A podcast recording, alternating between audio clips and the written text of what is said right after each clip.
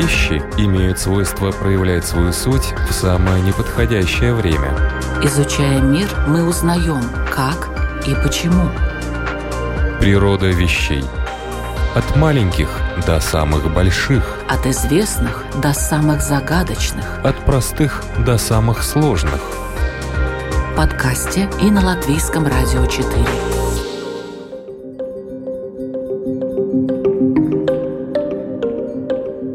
Приветствую вас, любители узнавать новое об уже известном. Программа «Природа вещей» в студии Латвийского радио 4 Людмила Вавинска.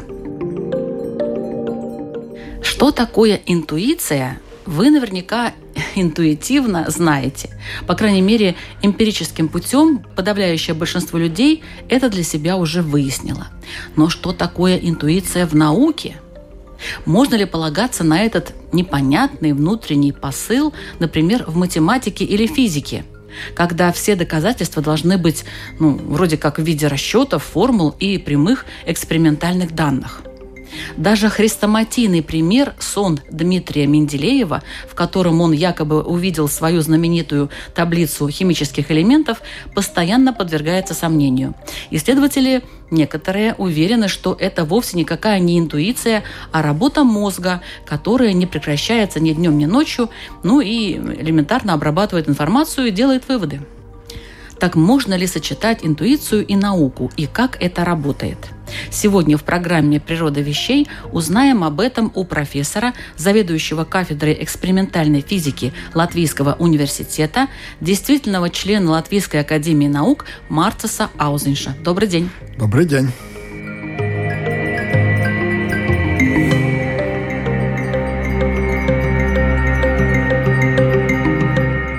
Интересно, как физики определяют интуицию? Вот я слушал ваше вступление, и вы сказали, что у каждого из нас есть интуитивное представление, что такое интуиция. Да. Наверное, это правда, но если мы начнем сравнивать наши представления, я думаю, что это один из тех понятий, терминов, все равно, как мы его назовем, где на самом деле, если мы начнем так углубляться и долго об этом дискутировать, у нас у каждого будет на самом деле абсолютно разное представление, что такое интуиция. Когда вы сказали, что вот оспаривается то, что Менделеев или очень похожий рассказ о Кекуле, который свою формулу или формулу бензольного кольца тоже похожим образом увидел во сне, что это не интуиция, а подсознательная работа мозга, то, может быть, это одно и то же самое.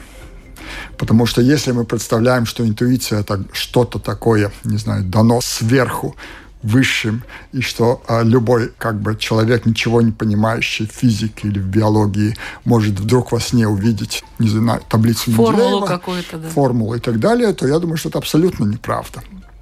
Там, где интуиция, как мне кажется, в науке э, начинает играть очень важную роль, это опять определенные периоды науки. Потому что если мы смотрим, как развивается наука, она развивается очень похоже, как общество – у нас есть некие такие спокойные периоды, где мы как бы известную теорию уточняем, какие-то нюансы новые видим и так далее. Там, я думаю, что интуиция тоже иногда работает, но для нее а, места меньше. Там действительно, возможно, происходит так, как иногда человек, не занимающийся физикой, представляет, что делает физик-теоретик. Вот такой очень упрощенный вид. Физик-теоретик берет несколько формул, их долго преобразовывает, комбинирует, получает что-то новое и потом идет за Нобелевской премией. На самом деле, иногда, может быть, про Нобелевскую премию, может быть, я тут немножко преувеличиваю. Остальная часть, может быть, в таком спокойном развитии науки э, может иметь место. А на самом деле я хочу утверждать, что таким образом ничего такого а радикально нового мы получить не можем. Мне иногда хочется сравнивать этот процесс в нашей повседневной жизни. У нас есть какая-то мысль. Мы ее можем рассказать кому-то. Потом мы можем то же самое сказать другими словами. А что будет происходить. Может быть, мы какой-то новый нюанс увидим, новый взгляд на ту же самую вещь получим, но на самом деле так существенно ничего нового не скажем. Мы просто перефразируем то, что было уже сказано. Вот когда мы в таком спокойном э, развитии науки занимаемся наукой, я думаю, что мы немножко похожим образом работаем. Но потом э, вдруг, не знаю, композитор интуитивно почувствовал, что там есть что-то что нельзя Просто еще... В известной формуле он почувствовал, что что-то есть. Вот как я бы... сейчас про, про музыку. Композитор. Хорошо, ну в известной мелодии вдруг он почувствовал? Нет, нет он создает что-то действительно новое. И он чувствует, что там вроде что-то начинает как бы кристаллизовываться, если хотите, которое нельзя сформулировать, даже в нотах. И вдруг в какой-то момент это приобретает форму. Форму, которая, возможно, удивительна даже для самого автора. Я думаю, что очень похоже происходит в живописи. Возможно, когда писатель создает что-то. И в науке, на самом деле, очень-очень похоже. То есть есть достаточно наивный рассказ, но я думаю, что очень точно иллюстрирует эту ситуацию. Наверное, все мы в школе слышали, или многие в школе слышали про Ньютона который сидел под яблоней, на, на голову у него упало яблоко, и он вдруг э, создал теорию э, гравитации.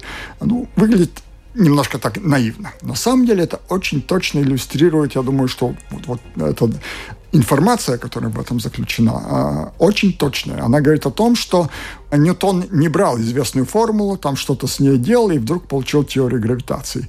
Он сидел под яблоней, и вдруг вот эта интуиция, какое-то озарение, наитие на него нашло, если можно так сказать, и новая теория а, возникла. И вот эта ситуация, люди, которые исследуют, как вообще научный процесс происходит, говорят, что это а, измена парадигмы звучит немножко такой иностранным словом непонятно, но, если хотите, не знаю, революция произошла в науке. У нас были какие-то представления о мире, и вдруг мы поняли, что нужно что-то радикально менять, и, и это происходит только вот таким образом открытия. А что значит вдруг? Вот это тоже ведь, э, ну как это вот, пришло же ему в голову. Яблоки-то падали на, на всех там, не знаю, и включая всяких там ученых, но однако ж не открыли они э, теорию гравитации. Ну, а вот это вдруг, это вот, вот что вот это такое?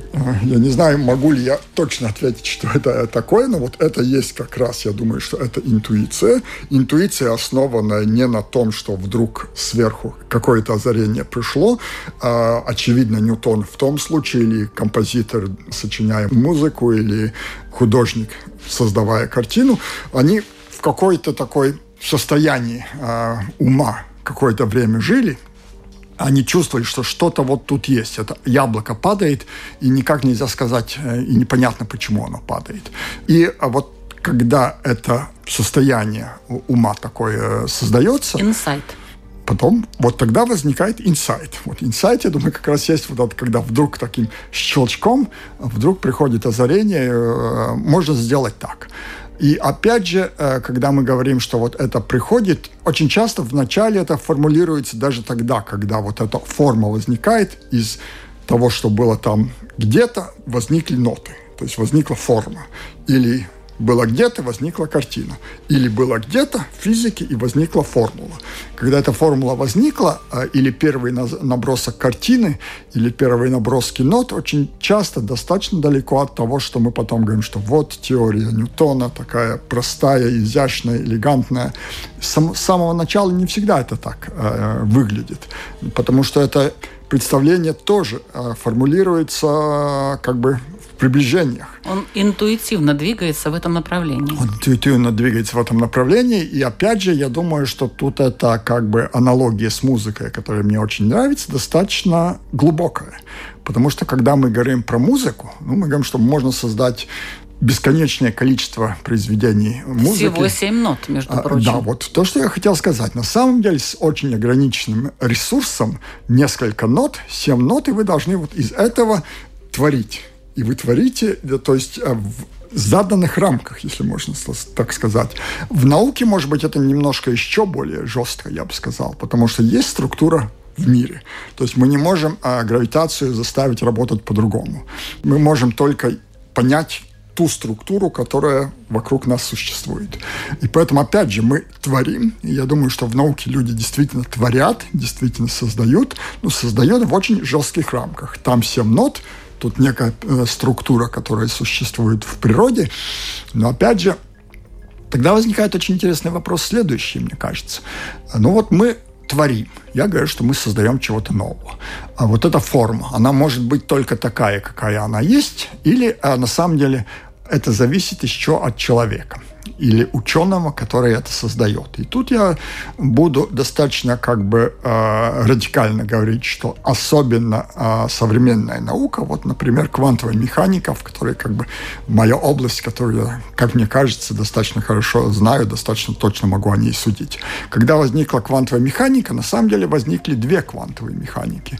Шредингер создал свою, э, на, основанную на дифференциальных уравнениях, кто не знает, что это такое, неважно. То есть, ну, на некой математической структуре. Ну, знают, наверное, слышали про кота, да. который либо есть, либо его нет. И потом был Гейзенберг, который сделал это на основе матриц. Казалось, что две абсолютно разные теории. Но потом пришел еще один гениальный ученый Пол Дирак, который математически доказал, что как бы структуры разные. Тут матричная механика или дифференциальные уравнения, кажется, ну, две разные теории. Что на самом деле можно доказать, что та структура, которую они описывают, как бы за этой математикой что-то реальное есть. Что это на самом деле точно одно и то же самое. Природа вещей от малых до самых больших, от известных до самых загадочных, от простых до самых сложных – в подкасте и на Латвийском радио 4.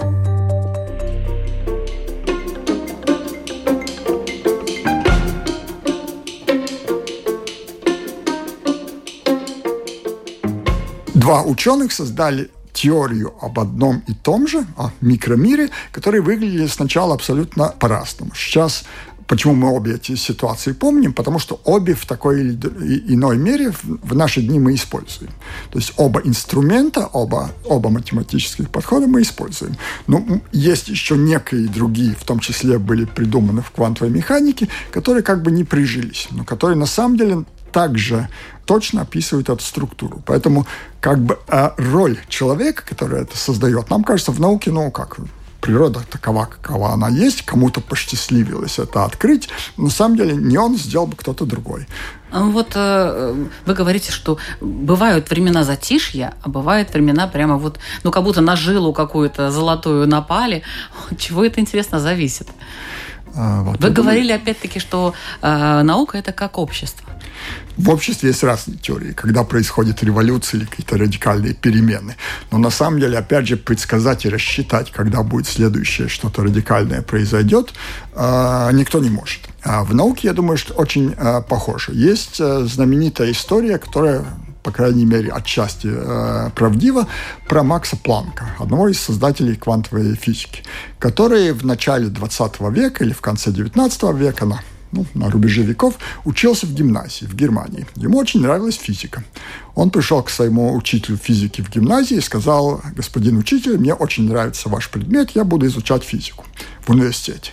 А, его учитель, достаточно честный человек, сказал, Макс, я вам не советую, потому что в физике все сделано. А, там некие нюансы мы уточним, и физика кончится. Мы просто все будем знать. И это несколько лет э, до того, как возникла э, квантовая механика, когда возникла теория а, относительности, когда физика, ну, не, я бы не сказал, перевернулась кверх ногами, но на самом деле сделала огромнейший шаг вперед, как раз вот эта парадигма поменялась. Поэтому нам э, не дано предсказать, когда это будет. Главное, чтобы не предсказывали, чтобы действительно инициативу не погасить у молодых ученых, которые говорят, мы хотим, а им говорят, да знаете, уже все. Да, это на самом деле, опять же, наверное, сегодня мы не будем в эти подробности вдаваться, но есть э, очень большая дискуссия между очень знаменитыми э, учеными, физиками, в том числе Нобелевскими лауреатами. Вопрос, а будет такой момент, когда физика закончится? Когда мы просто все будем знать? И то, что говорил э, учитель Макса Планка, что вот все уже почти э, известно, будет ли такой момент. Э, большинство думает, что не будет. Большинство думает, что мы находимся в ситуации, может быть, похожей, как э, древние греки. Они говорят, что мы, мы там четыре элемента открыли, там воздух, вода, вода земля, а земля огонь. огонь. И вот покомбинируем их и все, все будем понимать. Ну, сейчас мы понимаем, что это было настолько наивно, ну, очень далеко от истины. А, что на самом деле, возможно, в данный момент, когда нам кажется, что мы такие умные и все о природе уже знаем, что на самом деле мы в такой ситуации что пройдет какое-то время, и люди тогда будут смотреть назад, говорят, как они могли быть такими наивными, как они могли думать, что они все уже поняли. Ну вот э, квантовая физика это вообще что-то такое, что не то, что там э, мне так кажется, что даже и не все ученые ее понимают. То есть какие-то есть вещи, которые мне так кажется недоступны вообще человеческому восприятию, потому что они противоречат всему. А, ну, тут опять же мы прикасаемся... Как до этого додуматься можно было? Очень интересная ситуация и очень интересный вопрос. Что значит понять? Я могу рассказать э, свой личный опыт одной публичной лекции для школьных учителей. После лекции подошел ко мне один из учителей и сказал, профессор, то, что вы рассказывали, было жутко интересно, очень интересно. Ну, я, конечно, радуюсь, когда кому-то понравилось. Потом вторая фраза была абсолютно как бы уничтожающая. Он сказал, но я ничего не понял. А, и когда мы старались... Учитель физики? Учитель физики. И когда мы старались в разговоре понять, как это может быть интересно и не понять, если я ничего не понимаю, мне не может быть интересно, то а, то, к чему мы пришли, что человек, конечно, понимал то, что ему рассказывают. А, ну, что утверждает квантовая физика? Ну, принять то, что кот может одновременно быть живым и мертвым.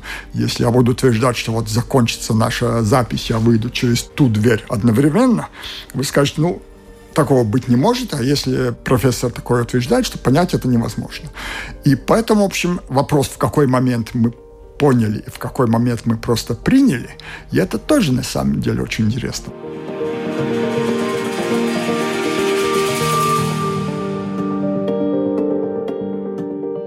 Вот когда я говорю про Ньютона, нам кажется, что камень падает на землю, потому что земля его притягивает. Если я, мы сейчас спросим у а, слушателей, ну как это э, удивительно, ну, может, удивительно, на самом деле очень понятно. Ну, так естественно. Ну, мы понимаем, что Земля притягивает камень. Вот. И когда Ньютон это первый раз сказал, он получил столько упреков от, от, от ученых того времени. Они говорили, такого быть не может. Если два тела взаимодействуют, посередине что-то должно быть.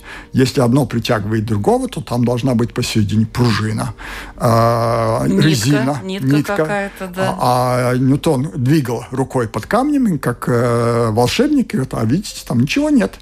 А тем не менее, камень падает Э, даже чтобы э, как бы отделаться от упреков, он сказал сейчас в истории науки достаточно знаменитую фразу. Он сказал «hypothesis non fingo» по латыни, что значит «я не придумываю гипотезы». То есть он этим сказал, что я не могу объяснить, как это происходит, и не буду придумывать странные объяснения, как это происходит, просто примите, что так есть. Потому что если вы примете, что так есть, то мы сможем объяснить, почему яблоко падает, почему Луна крутится вокруг Земли, Земля вокруг Солнца и так далее. Мы очень много вещей сможем объяснить, если мы предположим, что так есть. Почему так? Он не знал, а мы можем сказать, что, может быть, сейчас мы понимаем немножко лучше, хотя это будет столько же абстрактно, потому что Эйнштейн сказал, что вот тело, масса деформирует пространство, как бы делает в некую вмятину, и вот в вмятину все катится, то есть яблоко катится в вмятину, которую в пространстве сделала Земля и так далее. Ну, мы понимаем немножко как бы следующий шаг, а когда мы делаем следующий шаг, всегда возникают новые вопросы. Вы можете спрашивать и любой. Я могу себя спрашивать и не смогу ответить. А как это может быть, что одно тело делает вмятину или деформирует пространство? Что это значит? Как это понять? Ну, я бы сказал, что это как раз и делает привлекательной науку, интересной физику, что мы можем э, искать э, ответ на этот вопрос прийти к следующему вопросу, тот, и опять и, и а, искать ответ на него, и таким образом все более приближаться к пониманию того, как этот мир, в котором мы все живем, устроен. Ну, квантовая физика, допустим, уже о таких вещах говорит, что доступны ли они будут когда-нибудь человеческому разуму? Э, вот э, вопрос, опять же, я думаю, что в таком смысле, что вот мы сможем объяснить на пальцах и скажем, что вот видите, это очевидно. Так же очевидно, как два бильярдных шара э, сталкиваются на бильярдном столе и разлетаются, мы понимаем, как, и ничего удивительного там нет к такому понятию мы никогда не сможем прийти. И почему я так радикально могу говорить? Потому что есть некие контринтуитивные, когда иногда мы называем а, положения квантовой физики, которые говорят, что два тела на очень большом расстоянии друг друга, я в кавычках буду говорить, чувствуют друг друга. Вот кот, который может быть жив и, и не быть жив, и, и все, все это остальное, это есть вещи, которые нам кажутся интуитивно абсолютно невозможными, которые вот по абсолютно доказуемым а, причинам, которые я не буду сейчас стараться сейчас а, формулировать здесь, а это займет слишком много времени, но по абсолютно точно доказуемым причинам никогда нельзя будет свести к таким простым понятиям, как мы привыкли в, в жизни вокруг нас. На самом деле мы можем сказать, что мир вокруг нас сложнее, чем он кажется, или я скажу по-другому. На самом деле, может, он проще, чем он кажется. Есть очень небольшое количество законов, если хотите, или принципов, которые мир функционирует, но не всегда они те, которые мы видим в своей повседневной жизни. То есть они там более глубоко, поэтому, может быть, э, нас так привлекает квантовая физика, потому что нам и в мире тоже кажется, что ну, есть что-то такое, что мы так умом не понимаем, что если мы это поймем, то мир сразу станет нам проще. И так как бы в нашей личной жизни, повседневной жизни, не абсолютно физики. А квантовая физика говорит э, именно то же самое. Она говорит, что вот видите, есть некие основные принципы, которые, может быть, не очень э, легко э, воспринимаются, но вот если мы их примем, если мы их, им поверим, то мы сможем очень легко объяснить, как этот мир устроен.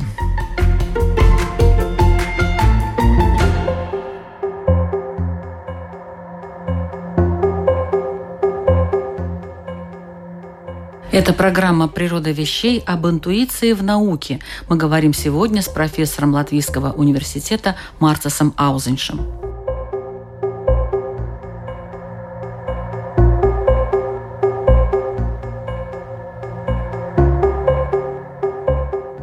Мы начали наш разговор, что когда мы говорим про интуицию, это больше немножко от психологии и социальным наукам, нежели естественным наукам.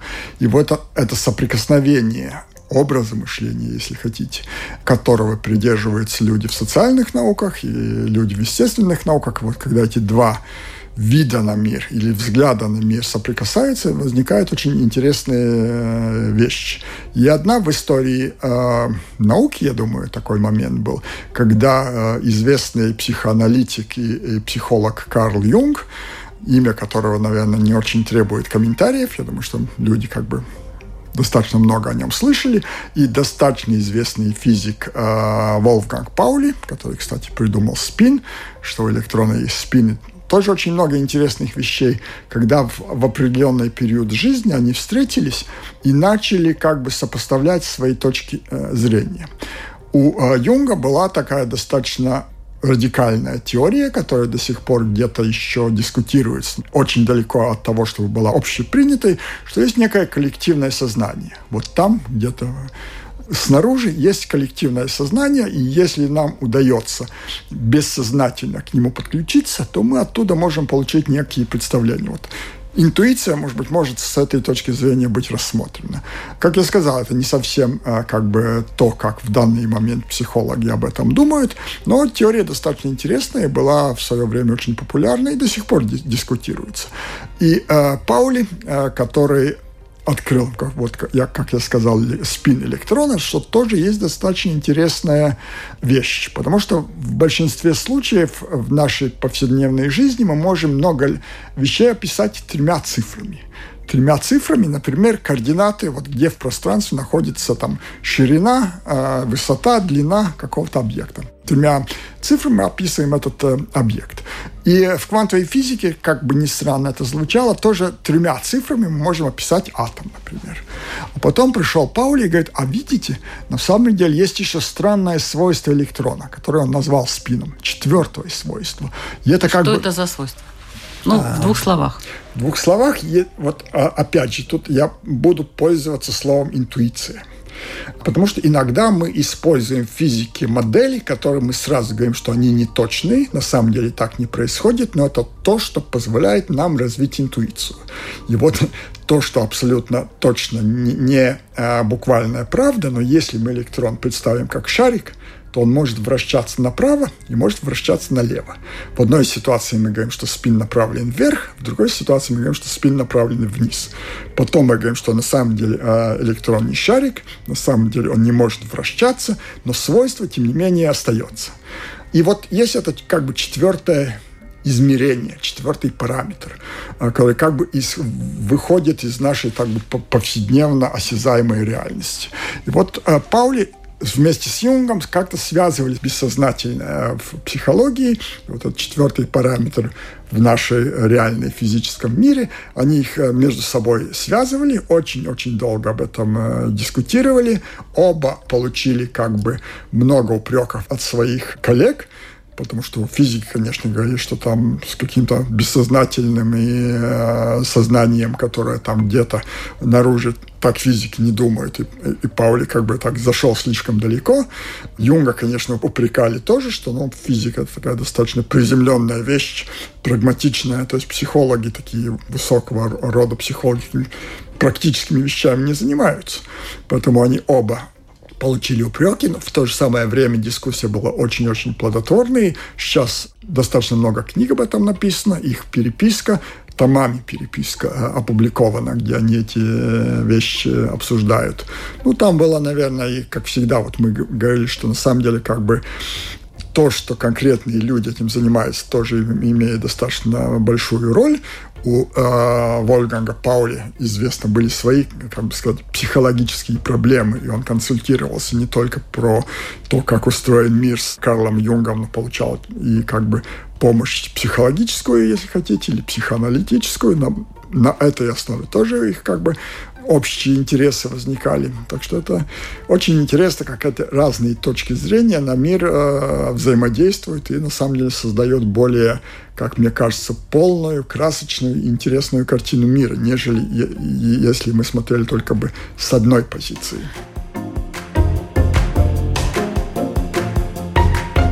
Но они пришли к какому-то мнению единому?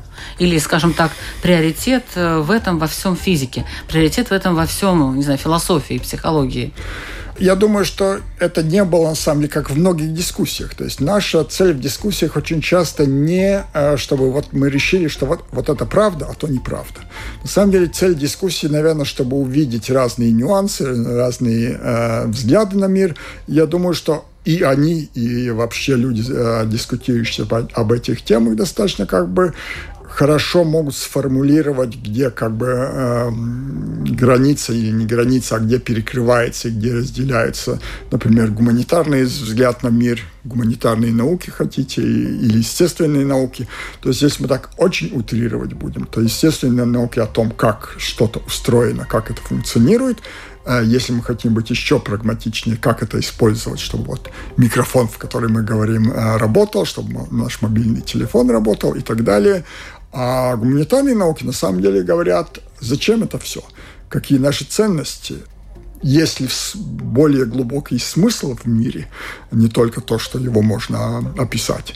Но опять же я хочу сказать, что это такая как бы черное-белое. А недаром, когда мы говорим, что очень много физиков на самом деле очень глубоко размышляли о том, как этот мир устроен, а есть ли в этом какая-то первопричина этого и так далее – как в свое время очень известный э, ученый Шредингер, один из создателей квантовой физики, который, кстати, в свое время был очень э, известным э, исследователем вет, индийских вет, он утверждал, что вот в каждом у нас живет некая желание приблизиться к некому высшему, если хотите, к Богу. И в то же самое время, если мы занимаемся естественной наукой, мы все время чувствуем как-то вину того, что мы как бы придадим свои принципы, что мир э, описываемый математикой и простыми формулами. И что вот эти два начала э, в каждом из нас в той или самой мере э, борется. Э, когда физик, то у него есть это как бы второе начало. Я думаю, что почти у любого. И у любого философа или, э, не знаю, теолога, я думаю, что тоже это как бы рациональная часть тоже в нем живет. И вот э, я думаю, что главная как бы мудрость в жизни, вот эти оба начала между в себе соединять и не заставлять эти оба начала бороться между собой, а как раз сосуществовать и как бы давать каждому человеку из каждой из этих начал давать то, что важно для нашей жизни. Природа вещей. От малых до самых больших, от известных до самых загадочных, от простых до самых сложных. В подкасте и на Латвийском радио 4.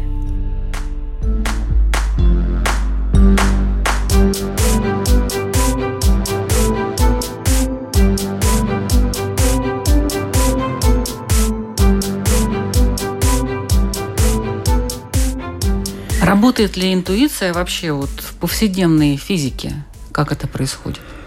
Если мы под повседневной физике думаем, не меняя коренным образом представления, а просто развивая некие одни, другие, третьи нюансы, то я думаю, что работает, может быть, немножко в меньшей э, мере. И в этой ситуации я бы интуицией назвал тот весь опыт, который мы э, накопили, который очень часто мы не можем сформулировать и не можем вспомнить, что вот я там 30 лет назад читал статью, и там было то-то, то-то, то-то написано. Но, ну, что-то из того, что там было, во мне живет, если можно так сказать. И в тот момент, когда нужно решить какую-то проблему, вдруг это не в э, виде, что я вспомнил, там была формула, а в том, что вот у меня есть как бы интуиция, что вот надо двигаться в этом направлении. Это, я думаю, что всегда э, во всех областях жизни, но в науке э, да. очень Когда-то я какую-то свежую мысль прочитал, увидел, услышал, может быть, какой-то кусочек какой-то свежей мысли, да, и вот это крутится, крутится, в какой-то момент раз и какое-то новое направление, да? Да, вот да. Что-то такое. Может быть, это как бы немножко можно вспомнить и, и такую наивную, но все наивные фразы очень часто под собой имеют глубокий смысл. И одна, одна из наивных фраз и утверждений э, есть ответ на вопрос, что такое образование что образование – это все то, что остается, когда вы все конкретное, что выучили, забыли. Вот это точно то же самое. То, что я там прочитал, понял, знал когда-то, уже точно не помню, но во мне это где-то все есть. Это есть вот этот мой бэкграунд, который позволяет моей интуиции развиться и сказать, что вот давай подумай в этом направлении. Может быть, стоит двигаться в том направлении. Модель Бора – а, вот модель Бора есть как раз тот же самый точный пример, когда мы развиваем интуицию э, на неточных примерах. Мы говорим, что электрон – волна, вот электрон крутится вокруг ядра, и вот эта волна там должна поместиться. Электрон крутится вокруг ядра. Любой физик или и квантовый физик вам скажет, что электрон не крутится вокруг ядра. Это слишком неправильный, слишком упрощенный пример. Тем не менее, в том числе в школе. Мы очень часто школьникам этот пример рассказываем, потому что он позволяет получить результат, он позволяет развивать интуицию, что же там в этом атоме происходит. Потому что если мы начнем как бы из э, полного арсенала. Я напишу сложное уравнение, скажу, вот, вот это уравнение мы решили, я получил такую сложную функцию, это волновая функция электрона вокруг ядра, вы послушаете, школьники послушают, э, студенты послушают, говорят, ничего туда нельзя тут понять.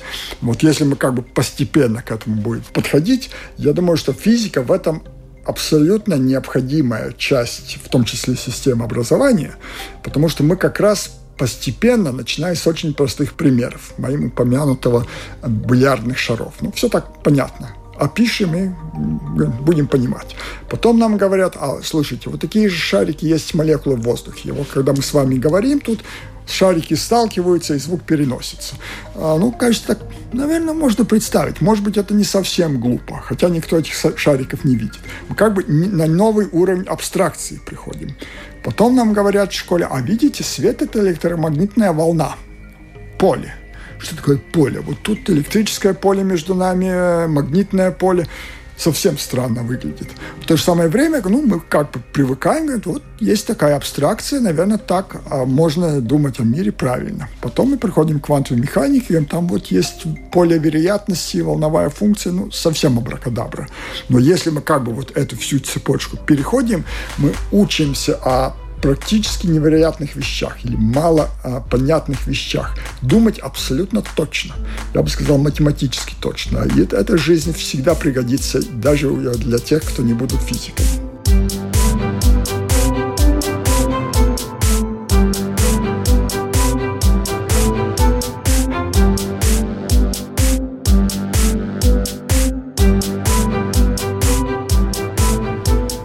Вы слушали программу «Природа вещей», подготовленную Латвийским радио 4, ведущая Людмила Вавинска. Сегодня об особенностях интуиции, физики и науки в целом мы говорили с профессором, заведующим кафедрой экспериментальной физики Латвийского университета, действительным членом Латвийской академии наук Мартасом Аузеншем. Кстати, уважаемый профессор, вы же увлекаетесь медитацией, а это вам помогает в работе? Это точно помогает. Это помогает получить очень стабильный, спокойный, спокойный взгляд на мир, который всем нам очень пригодится в жизни. И такой глубокий взгляд, да, такой глубокий. без вот этих вот наносных, вот этих э, внешних таких воздействий. Абсолютно точно. Мы видим мир как бы без эйфории, что вот все так хорошо, и, и без излишней угрюмости, что все так плохо, невозможно, ни на что влиять невозможно. Мы очень спокойно, точно, уравновешенно смотрим на мир, что в любой ситуации э, помогает принять разумные решения. В физике, в жизни – я желаю удачи в ваших научных исследованиях и чтобы интуиция вас не подвела. Спасибо. А вы, уважаемые слушатели, можете найти природу вещей на страничке lr4.lv и в подкастах, таких как Spotify, Яндекс Музыка, Google и Apple подкасты, а также CastBox. Там много чего интересного. Приходите, слушайте. А новый выпуск уже через неделю. До встречи.